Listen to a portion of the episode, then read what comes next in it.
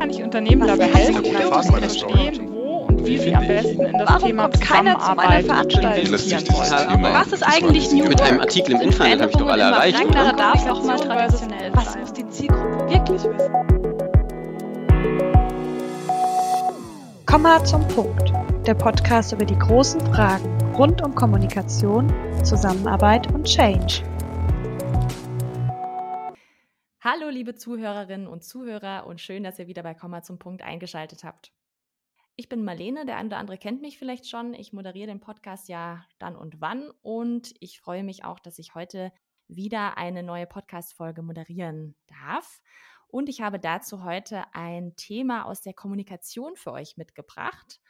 Und um schon etwas vorzugreifen, glaube ich, dass das auch einige Verbindungen zu unseren anderen Themen Collaboration und Change mit sich bringt, nämlich das Thema Corporate Influencer.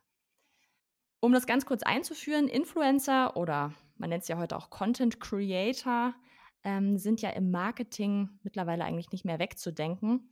Darunter versteht man Menschen, die über digitale Kanäle, meistens Social-Media-Plattformen wie TikTok oder Instagram, an eine große Anzahl von Followern kommunizieren und die gleichzeitig Markenbotschafter sind.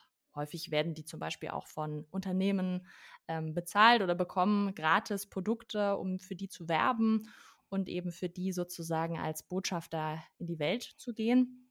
Und dieses Prinzip, dieses Influencer-Prinzip, gibt es eben auch für Unternehmen und Organisationen. Da nennt man es dann Corporate Influencer. Das sind auch Markenbotschafter und zwar in der Regel für ihren Arbeitgeber. Es heißt also, das handelt sich um MitarbeiterInnen, die als Vertreter ihres Unternehmens öffentlich sichtbar werden und auftreten. Und die Hoffnung dabei ist, dass die Beiträge dieser Menschen authentischer sind, nahbarer, glaubwürdiger als Posts, die von einem Unternehmen selbst abgesetzt werden.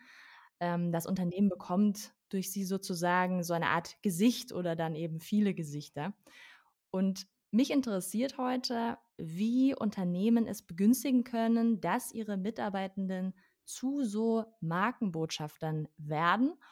Und dafür habe ich meine Kolleginnen Juliane Queck und Anna Herb eingeladen. Hallo ihr beiden, schön, dass ihr da seid. Hallo. Hallo Marlene.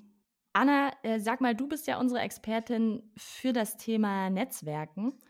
Und man könnte ja auch fast sagen, dass du selber so eine Art Corporate Influencerin für Comma Consulting bist. Was fasziniert dich denn an dem Thema? Ja, genau das Netzwerken. Also ähm, diese ganz hürdenlose Kontaktaufnahme über soziale Netzwerke, ganz oft auch in Du-Form und egal mit wem man da in Kontakt tritt, ob das jetzt eine Bewerberin ist, ob das der CEO von einem Unternehmen ist, oft macht es in der Erstansprache auch gar keinen Unterschied, wenn man das vorher gar nicht so genau weiß. Und dann mit Menschen in Kontakt zu kommen und immer auch so präsent zu haben, was sind denn die Themen, die uns als Comha da interessieren, finde ich sehr spannend. Und Juli, deine Perspektive ist ja ein bisschen eine andere. Du arbeitest ja viel mit Social Media und ähm, hast da eher deinen, wahrscheinlich deine Erfahrungen her mit Corporate Influencern. Wo laufen dir die denn da so über den Weg? Gut, wir merken das auch einfach, dass das Thema immer wichtiger wird, weil die, also schon alleine, weil die Algorithmen sich immer mehr abwenden von Unternehmenscontent. Also organisch läuft einfach der Unternehmenscontent nicht so gut, man erreicht nicht so viele Leute. Und gerade im Employer Branding ist es da eben wahnsinnig wertvoll, wenn man die Mitarbeiter einbindet. Das ist eben einerseits wahnsinnig glaubwürdig und andererseits erreicht es auch einfach viel mehr Leute. Okay, dann habe ich jetzt erstmal eine erste Frage auch nicht, beide, die für mich so eine, so eine Kernfrage ist, weil als Corporate Influencer, wie seht ihr das? Ist das eine Instrumentalisierung von Mitarbeitenden für Marketingzwecke oder ist es eher so, dass wir damit Mitarbeitenden wirklich eine gewichtige Stimme geben? Anna, wie würdest du das sagen? Finde ich eine super spannende Frage und ich glaube, es kommt sehr darauf an, wie diese Rolle im Unternehmen auch, also wie viel Freiheit gegeben wird und wie sie gelebt wird. Ich denke, Kern ist, dass Menschen die Rolle ausfüllen, die wirklich Lust dazu haben und auch überzeugt sind von ihrem Unternehmen und von dem, was sie da kommunizieren. Das heißt, in dem Fall sollte es keine Instrumentalisierung sein, sondern ein, eine unterstützte Kommunikation über etwas, worüber man ohnehin gerne spricht. Ne? Ich kann als Unternehmen dann vielleicht Inhalte noch ein bisschen erklären, zur Verfügung stellen, das Ganze unterstützen, ohne dass ich vorgebe, das und das und das sind die Botschaften, die jetzt kommen müssen, sondern die Glaubwürdigkeit entsteht ja durch äh, die intrinsische Motivation und auch die Selbststeuerung der Corporate Influencer. Und äh, das wäre so die Idealvorstellung, die ich hätte, wie die Rolle ausgefüllt wird. Also nicht nur als reiner Marketing-Content, sondern wirklich als Motivation und als glaubwürdige Darstellung. Okay, Juli, wie, was würdest du dazu sagen? Hast du vielleicht auch ein Beispiel, wo das gut funktioniert hat? Gut, ich meine, das ist jetzt das Beispiel Telekom ist ja ein ganz großes, wo Corporate Influencer so Hunderten inzwischen ähm, aktiv sind. Und da war alleine von der von den Inhalten, die diese Influencer posten, ähm, merkt man schon, dass das aus einer Leidenschaft raus und aus eigenem Interesse entsteht. Also weil die Person Freude daran haben, sich für ihren Arbeitgeber einzusetzen. Und das merkt man und das wirkt auch wirklich sehr authentisch. Und da kann ich Anna auch nur zustimmen, dadurch, dass das eben aus so einer Leidenschaft und Freude heraus entsteht und nicht gezwungen ist, sondern eben freiwillig, wirkt das eben so gut und ist dann auch, wirkt nicht als gezwungenes Marketing-Tool, sondern eben als äh, Mitarbeiter haben auch eine Stimme und sie dürfen sich eben auch kritisch äußern. Anna, hast du da auch noch ein Beispiel, ähm, Positives, was du hervorheben kannst, wo das gut funktioniert hat?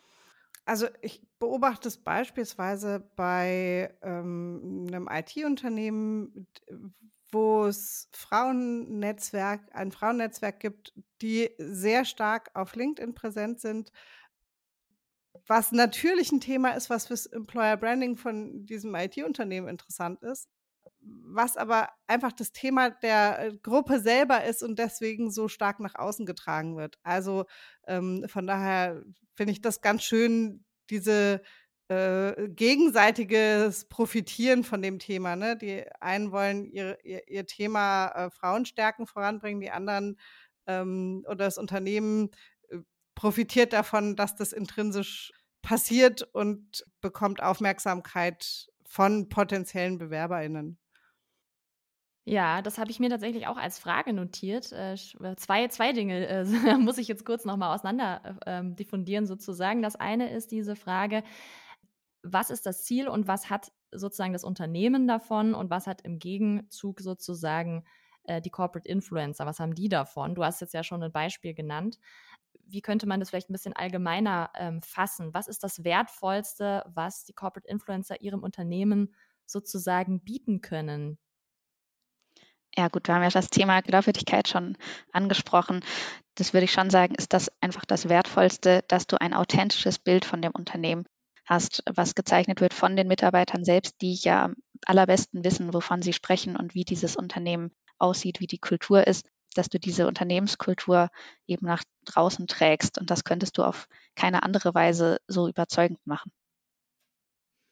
Ja, okay. Und ähm, Anna, vielleicht kannst du was dazu sagen. Was haben dann die Corporate Influencer davon? Also du hast jetzt ja schon ein Beispiel genannt. Wie könnte man das verallgemeinern vielleicht? Ich glaube, das Vertrauen, das in die also in mich dann in dieser Rolle gesetzt wird, dass ich im Namen von oder ne, bei Telekom ist es ja schön, die haben dann auch immer irgendwie noch ähm, einen Button auf den Bildern drauf oder so. Also das Vertrauen, das in mich gesetzt wird, äh, verbindet mich ja auch ganz stark mit dem Unternehmen. Und so fühle ich mich mehr ähm, sichtbar verbunden und habe vielleicht auch mehr Motivation, jetzt zum Beispiel länger bei diesem Unternehmen zu bleiben. Und andererseits, je nachdem, wie die Strukturen sind, kann es auch sein, dass Menschen tatsächlich eine dezidierte Rolle dafür bekommen, Zeit dafür zur Verfügung gestellt bekommen. In den seltensten Fällen ist das eine ganze Stelle, aber das kann auch mal eine, eine halbe Stelle oder so sein.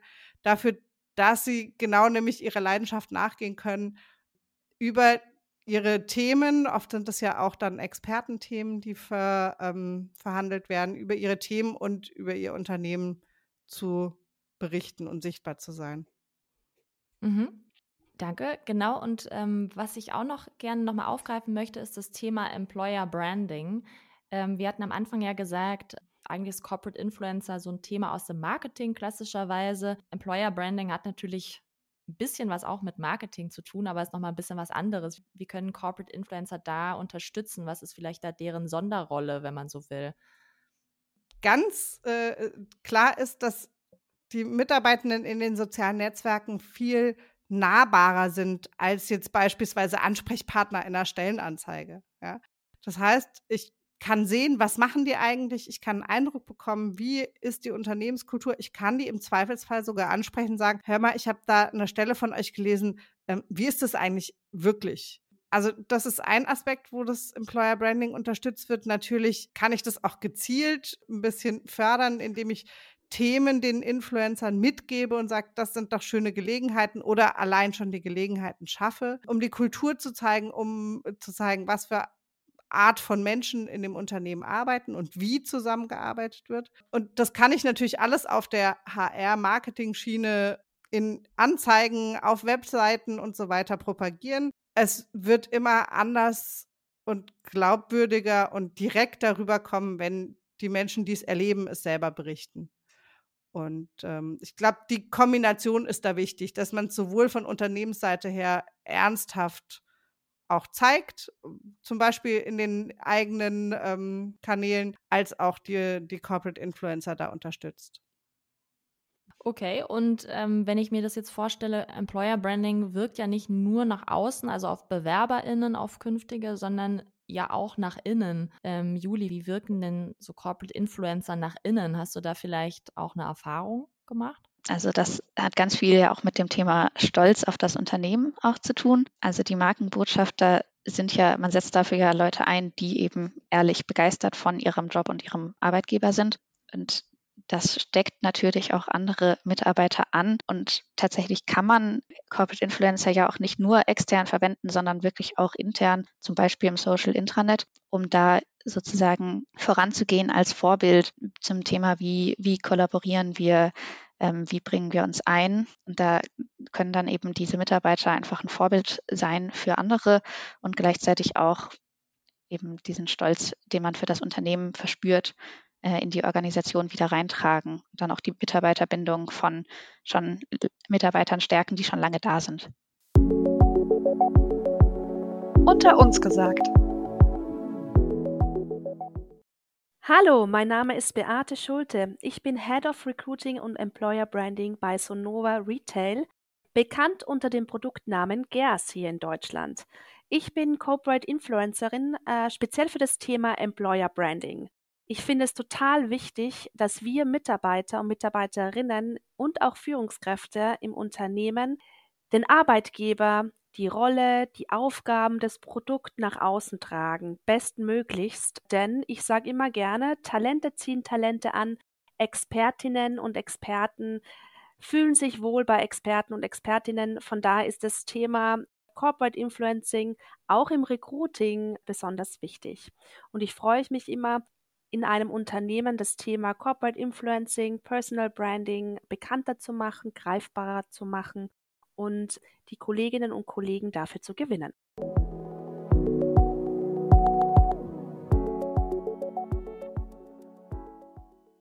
Anna, du oder ihr beide spricht ja auch von so einem Corporate Influencer Netzwerk. Ähm, du bist jetzt ja unsere Netzwerkspezialistin. Was ist denn so ein Corporate Influencer Netzwerk? Wie kann ich mir das vorstellen?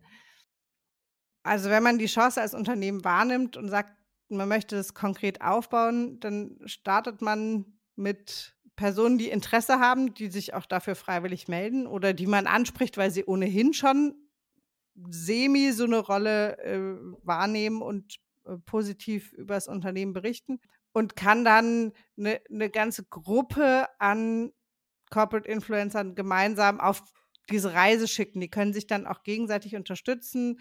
Die kann man darin schulen, auch ein bisschen, wie erstelle ich eigentlich für welche Plattform welchen Content, was kommt gut an. Dann auch, wen kann ich im Unternehmen fragen, um bestimmte Themen besser zu verstehen.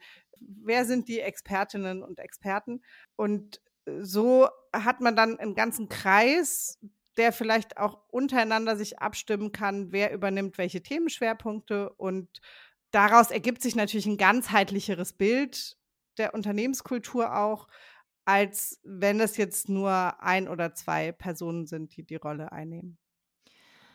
Genau, du hast jetzt auch schon vorhin ja drüber gesprochen, dass da ja auch ein gewisser Zeitinvest dahinter steckt und dass das auch sinnvoll ist, was du jetzt gesagt hast, die Menschen, die man als Corporate Influencer sieht oder gerne gewinnen möchte, dass man denen da auch Unterstützung bietet. Juli, was würdest du sagen? Was braucht es an Unterstützung und wie viel Zeit sollte man dafür einplanen? Was ist sinnvoll? Das sollte man sich als Unternehmen ja vorher bewusst machen. Ähm, also Unterstützung kann da ganz vielfältig sein. Es kommt natürlich auch ein bisschen drauf an, wie erfahren sind meine Influencer schon. Also wenn ich nur ähm, Influencer sammle sozusagen, die das schon von vornherein eigentlich von sich aus gemacht haben und dann bringe ich die zusammen, damit sie sich austauschen können, dann muss ich ihnen vielleicht nicht noch erklären, wie die Plattformen funktionieren, auf denen sie ja schon sind. Wenn ich jetzt aber auf Leute zugehe, ähm, einfach weil sie Experten sind oder besonders begeistert, dann sollte man natürlich die Zeit einplanen, denen ein bisschen die Plattform zu zeigen und ihnen die Chance zu geben, selbst herauszufinden, welche passt zu mir, wo möchte ich vertreten sein.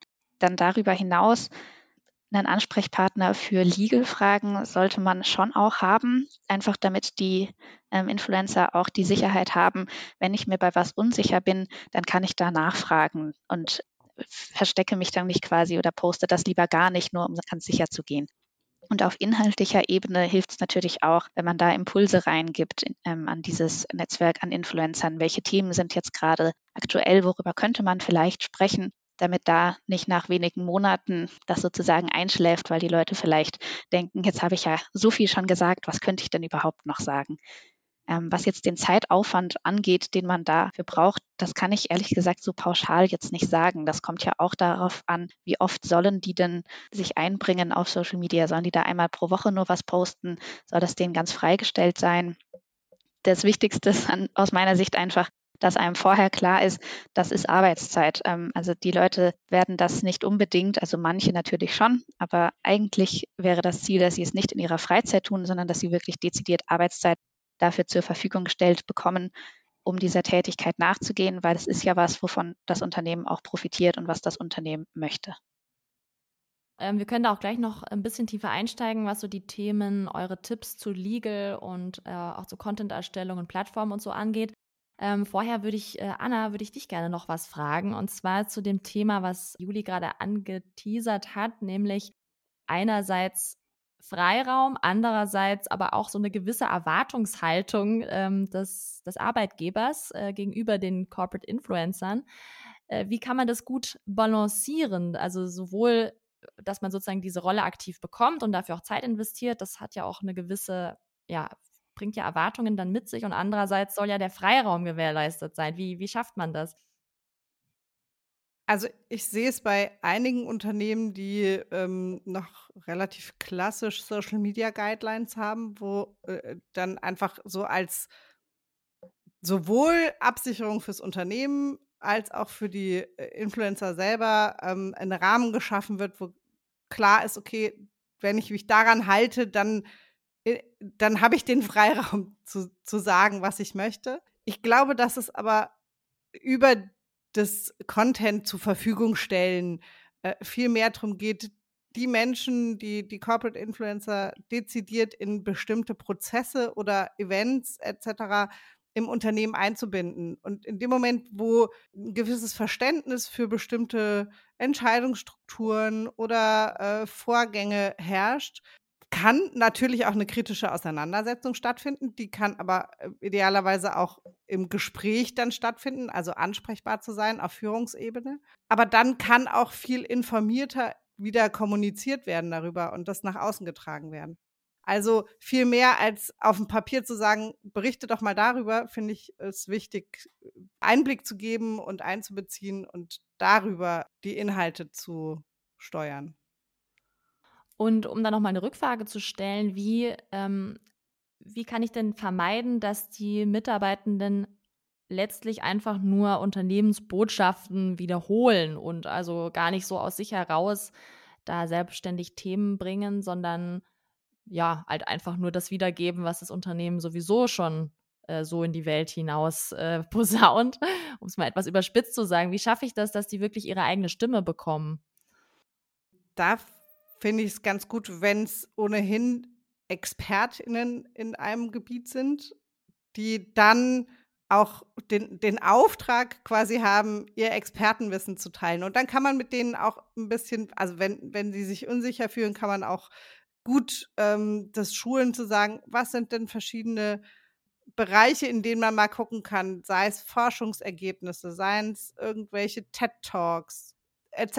Also einfach Inhalte, die sie als Experten interessant finden und dazu dann zum Beispiel was zu schreiben. Also so gibt es ein paar Kniffe, wie ich mir auch dauerhaft Inhalt zu meinen Themen generieren kann. Und es geht ja in keinem Fall darum, dass jeder Post immer direkt Bezug aufs Unternehmen nimmt, ne? sondern es geht darum zu zeigen, das macht uns aus, das, das machen wir, das finden wir spannend, damit beschäftigen wir uns. Das ist vielleicht auch ein Blick in die Zukunft, den wir werfen. Also es ist sehr viel facettenreicher, als in jedem Post zu sagen, und übrigens, ähm, mein Unternehmen XY ist auch toll. Da, dann ist die Glaubwürdigkeit auch äh, dahin. ja.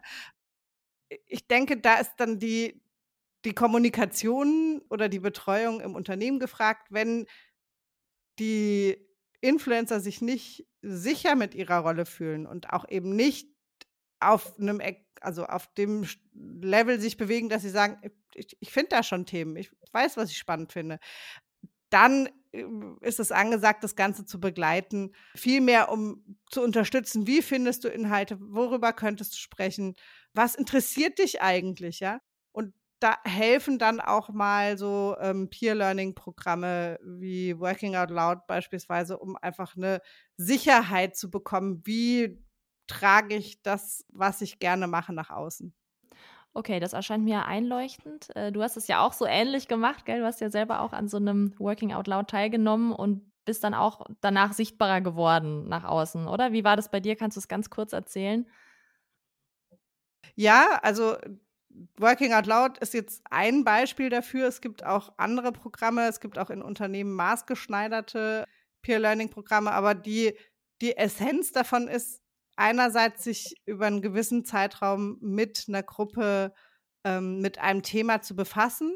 Das festigt natürlich auch dieses, dieses Expertentum vielleicht. Und auf der anderen Seite Stück für Stück auch angeleitet zu sein, wie vernetze ich mich, wie gehe ich mit meinem Thema nach draußen, wie finde ich Ansatzpunkte, um darüber zu kommunizieren.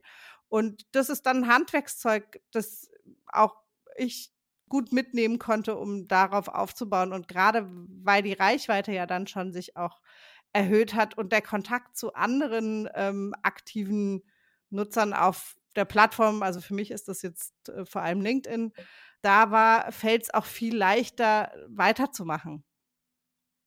Genau, Handwerkszeug ist ein, guter, gutes Stichwort. Ich wollte nämlich Juli gerne noch ein bisschen zum Handwerkszeug äh, auch befragen, wenn es jetzt um die tatsächlichen Posts geht. Kannst du da ein paar Tipps mitgeben für Leute, die jetzt auf Social Media ja, vielleicht noch nicht ganz so gesettelt sind. Was ist so das Allerwichtigste, worauf man achten muss, wenn man da was postet? Vielleicht kommt es ja auch total auf den Kanal an. Ähm, kannst du dazu was sagen, Juli?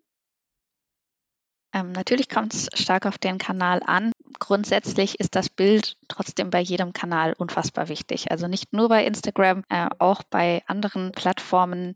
Ein schönes Bild trägt eben direkt also zu mehr Aufmerksamkeit bei, weil das ist nun mal das Erste, was man wahrnimmt. Ansonsten, was das Schreiben selbst angeht, meistens ist es gut, sich eher kurz zu fassen und den Einstieg, da muss wirklich schon das Wichtigste knackig drinstecken weil bei Social Media ist es nun mal so, die Leute scrollen und wenn man nichts hat, was sie festhält, wo das Auge dran hängen bleibt in Form des Bilds und oder des Einstiegs, dann scrollen sie halt weiter. Also das sind so die Punkte, auf die man am stärksten achten sollte. Ansonsten, wie man dann auf welcher Plattform, welche man, Details man da noch beachten sollte, das ist natürlich genau das, was man auch in so einem Workshop am Anfang, wenn man so ein Corporate Influencer Programm aufsetzt, dann eben zeigen kann, um da die Sicherheit zu geben. Würdest du sagen, es gibt Plattformen, die sich für Corporate Influencer ganz besonders eignen oder kommt es sehr aufs Unternehmen und auch auf die Influencer selbst an? Also ich würde sagen, grundsätzlich kommt es schon stark auf die Influencer selbst an. Natürlich hat Anna auch schon gesagt, LinkedIn ist natürlich mit der naheliegendste Kanal. Ähm, einfach weil es da eh um Unternehmensthemen geht. Da kann man sich gut vernetzen mit anderen ähm, und austauschen. Da interessieren sich die Leute auch stark für so Expertenthemen aus den verschiedensten Bereichen. Aber gerade wenn es auch einfach mal darum geht, nette Einblicke hinter die Kulisse quasi zu geben, in den Arbeitsalltag selber, bieten sich schon auch andere Plattformen an. Und dann würde ich sagen, kommt es, wie gesagt, stark auf den Influencer an. Also wenn ich jetzt einen 50-jährigen Produktionsleiter habe, der möchte vielleicht nicht unbedingt auf TikTok unterwegs sein müssen, ähm, wenn ihm das unangenehm ist und er überhaupt nicht weiß, was auf dieser Plattform läuft und was nicht. Da ist dann vielleicht äh, Facebook und LinkedIn die angemessenere Kombination oder Twitter. Und junge Kollegen, die eh schon auf Instagram oder TikTok unterwegs sind, fühlen sich da vielleicht wohler und wissen da einfach genau, wie die Plattformen ticken und sind da dann vielleicht auch besser aufgehoben. Da würde ich gern auch noch ergänzen, dass einerseits der Aspekt natürlich ist, äh, wo fühlen sich die Corporate Influencer wohl? Der andere Aspekt wäre, wen will ich denn erreichen? Also geht es mir um Fachkräfte im, mittleren Management, ja? Oder geht es um Auszubildende, wenn wir jetzt so auf der Employer Branding Schiene sind? Oder will ich ein Gesamtbild über die Unternehmenskultur schaffen? Das sind ja die grundlegenden Fragen, was will ich eigentlich mit, mit dem Programm an sich als Unternehmen erreichen? Und dementsprechend kann man dann auch die Kanäle mit auswählen. Eine Frage zum Handwerkszeug habe ich noch und zwar Legal. Äh, Juli, du hast das vorhin ja schon mal so angesprochen, dass es da auch einen Ansprechpartner geben müsste. Was sind denn so die allerwichtigsten Punkte aus dem Bereich, die man beachten sollte? Ja, da merken wir auch immer bei Unternehmen, dass Legal so das Thema ist, bei dem sie mit am meisten Sorge haben, ähm, weil das ist nicht alles rechtlich ganz klar, die Lage, weil das noch so ein relativ neues Thema ist. Grundsätzlich, ähm, wenn ich aber als Teil, als Corporate Influencer Teil von so einem Programm bin, dann ist es rechtlich gesehen zurzeit so, dass das dann als Unternehmenscontent sozusagen gilt. Das heißt, wenn ich ähm, so tue, als wäre das nicht mein Arbeitgeber und irgendwie sage, wow, was für ein tolles Unternehmen, ich wünschte, ich würde da arbeiten, dann könnte das als Schleichwerbung aufgefasst werden.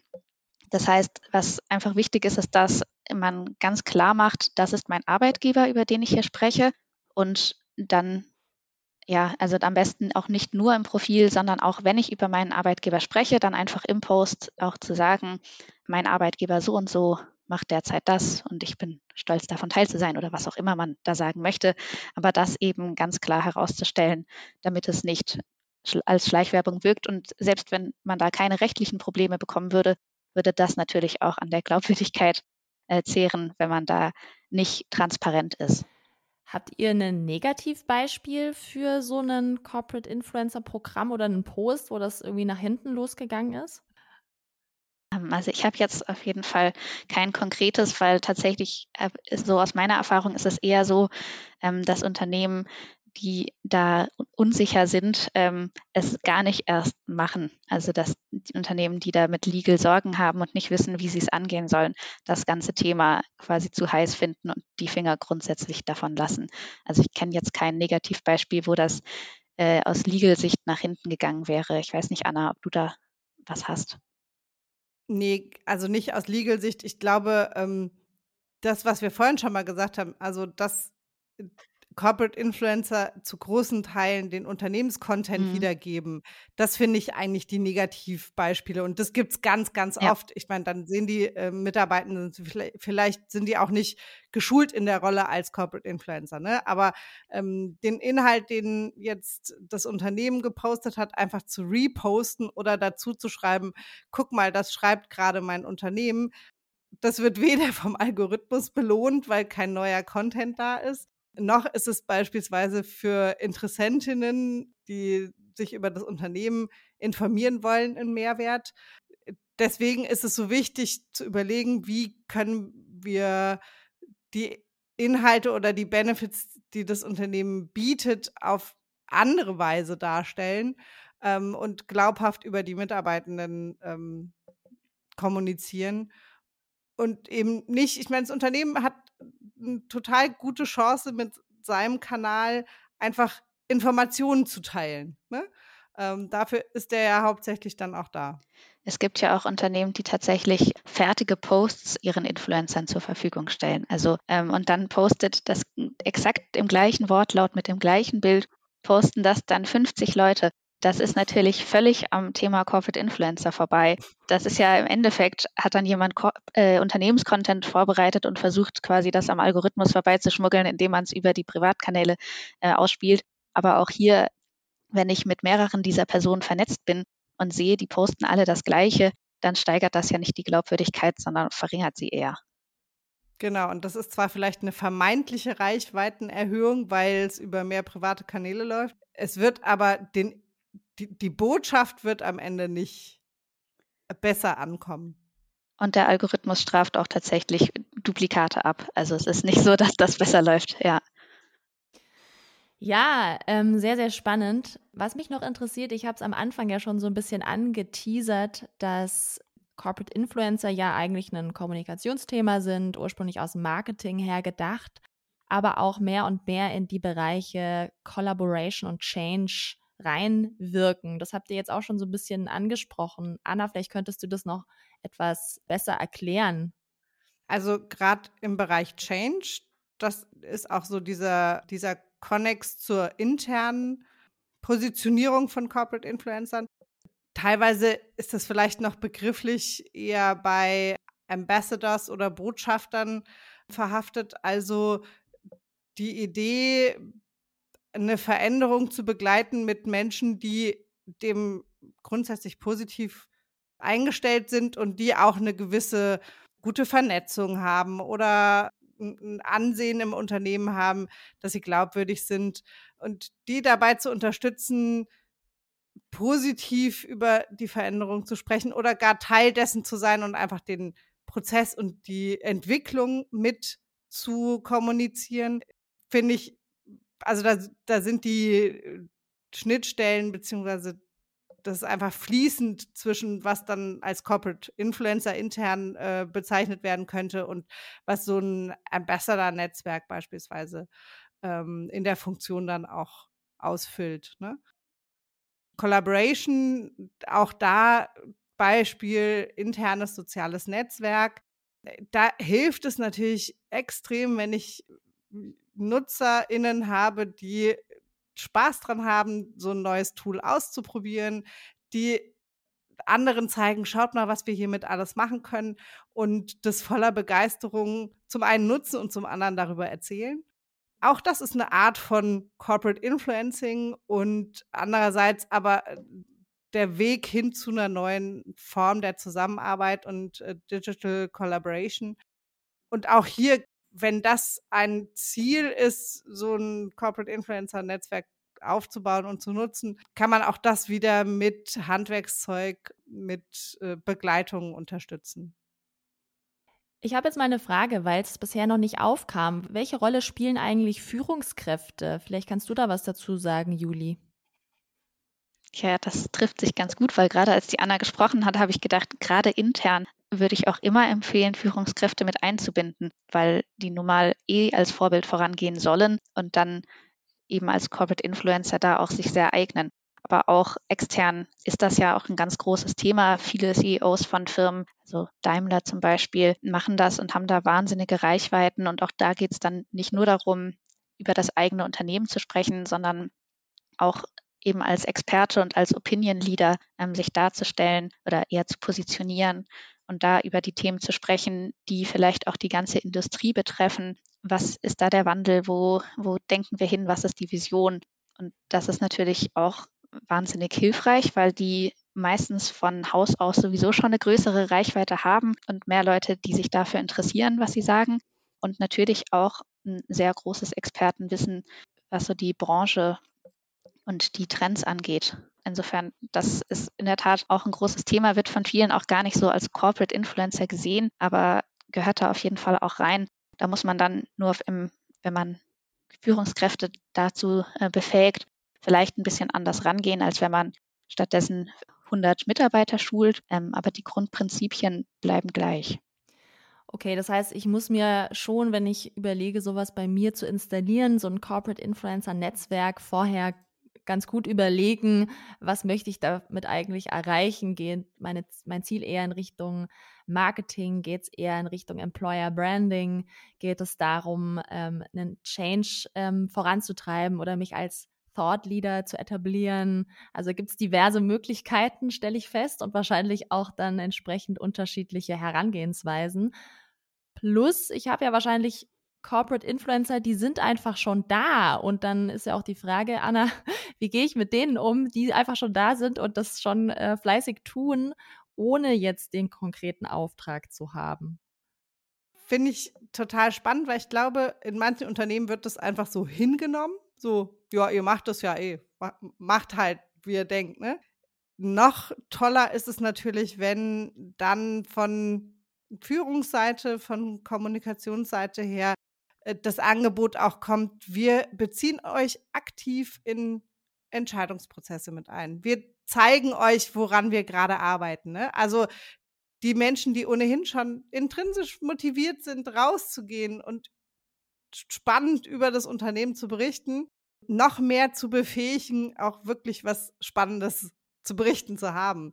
Also das ist dann so der Schritt in die Professionalisierung weg von, ich, ich denke, es ist bei uns so hin zu, ich weiß, ich weiß was und habe vielleicht auch einen Wissensvorsprung, den ich dann teilen kann. Okay, wunderbar. Dann stelle ich meine letzte Frage, komm halt zum Punkt. Und zwar möchte ich wissen, Juli, erstmal an dich. Ähm, wir haben jetzt die ganzen Vorzüge von ähm, Corporate Influencern gehört. Brauche ich dann überhaupt noch eine Unternehmenskommunikation auf den sozialen Kanälen? Fragezeichen. Ich würde sagen, ja, vor allem für Krisenfälle natürlich. Also die wird auch außerhalb von Krisenfällen äh, noch ihren Nutzen haben, aber gerade in Krisenfällen ist es natürlich wichtig, äh, über ein ein Sprachrohr sozusagen was erzählen zu können, da auf die Leute auch einzugehen und da auch in den Kommentaren dann in die Konversation mit mit Kritikern gehen zu können. Und das kann man ja nicht auf, also postuliere ich jetzt mal so, das sollte man nicht auf äh, die Corporate Influencer abwälzen, die ja auch in der Entscheidungsfindung, die vielleicht dann in der Kritik steht, nichts zu tun hatten, die vielleicht selber manche Sachen ja auch kritisch sehen. Das ist ja auch ihr gutes Recht. Und eben gerade in so in der Krisenkommunikation ist es wahnsinnig wichtig, da noch einen eigenen Kanal zu haben. Aber er hat natürlich auch darüber hinaus schon auch noch einen Mehrwert, weil so über manche News, da können die Influencer vielleicht auch gar nichts berichten, weil da ist niemand von ihnen dabei. Das ist vielleicht zum Beispiel eine Karrieremesse oder sonst was. Wenn wir jetzt beim Employer Branding bleiben, wo keiner der Influencer da ist, dann können sie ja auch nicht authentisch darüber berichten. Also ich denke, denke eher, das sollte Hand in Hand weitergehen und der Fokus schon auf Corporate Influencer, ähm, aber nicht so, dass man die Kanäle deshalb komplett abschaffen kann oder sollte. Anna, dein Schlusswort. Wie können sich Unternehmenskommunikation und Corporate Influencer gut ergänzen? Du nimmst mir wirklich das Wort aus dem jetzt auch nochmal. Ähm, dieses Ergänzen darin liegen kann, dass die Corporate Influencer ja Trends sehen und vielleicht auch schon dem etwas trägeren Kommunikationswesen im Unternehmen voraus sind. Und von daher kann man da sehr profitieren davon, die mit einzubeziehen und zu sagen, was, worüber sollten wir sprechen oder was ist im Moment gerade wichtig, ja? Und so denke ich auch, ein Gefühl dafür zu bekommen, wie ist die Stimmung, wie kommt auch allgemeine Unternehmenskommunikation an. Das kann ich sowohl intern als extern von äh, meinem Corporate Influencer Netzwerk mit erfragen oder erspüren. Also von daher ist es wirklich in, in sich ergänzen und gegenseitiges Unterstützen. Super, vielen herzlichen Dank an euch beide für das spannende Gespräch. Ich habe jetzt viel gelernt und äh, weiß sehr viel besser, was Corporate Influencer so sind und wofür man die braucht und wie sich das gegenseitig sozusagen befruchten kann in der Kommunikation und auch was es mit Change und ähm, Collaboration zu tun hat. Also sehr vielen Dank für euren Input. Und liebe Zuhörerinnen und Zuhörer, euch natürlich auch vielen Dank fürs Zuhören. Wenn ihr euch weiter mit dem Thema Corporate Influencer beschäftigen wollt, dann findet ihr auf unserer Webseite commaconsulting.com auch sieben Tipps, wie ihr ein Corporate Influencer Programm für euer Employer Branding aufbaut. Also klickt euch da gerne mal rein. Und ihr könnt natürlich auch Anna und Juli direkt kontaktieren. Die findet ihr zum Beispiel auch auf LinkedIn und auch auf anderen ähm, sozialen Kanälen. Also klickt euch da auch gerne rein. Und äh, wie immer, schreibt gern euer Feedback, Themenvorschläge oder Fragen an podcast.commaconsulting.com. Und wenn es euch gefallen hat, freuen wir uns natürlich über ein Like auf unseren sozialen Kanälen. Bis bald. Tschüss. Tschüss. Tschüss.